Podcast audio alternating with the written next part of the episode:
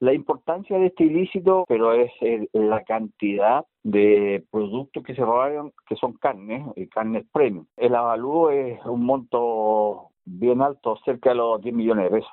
Podría haber sido en el transcurso de la madrugada y de eso se está se está trabajando ya que se están viendo elementos que habían de seguridad como cámaras y otro tipo de cosas.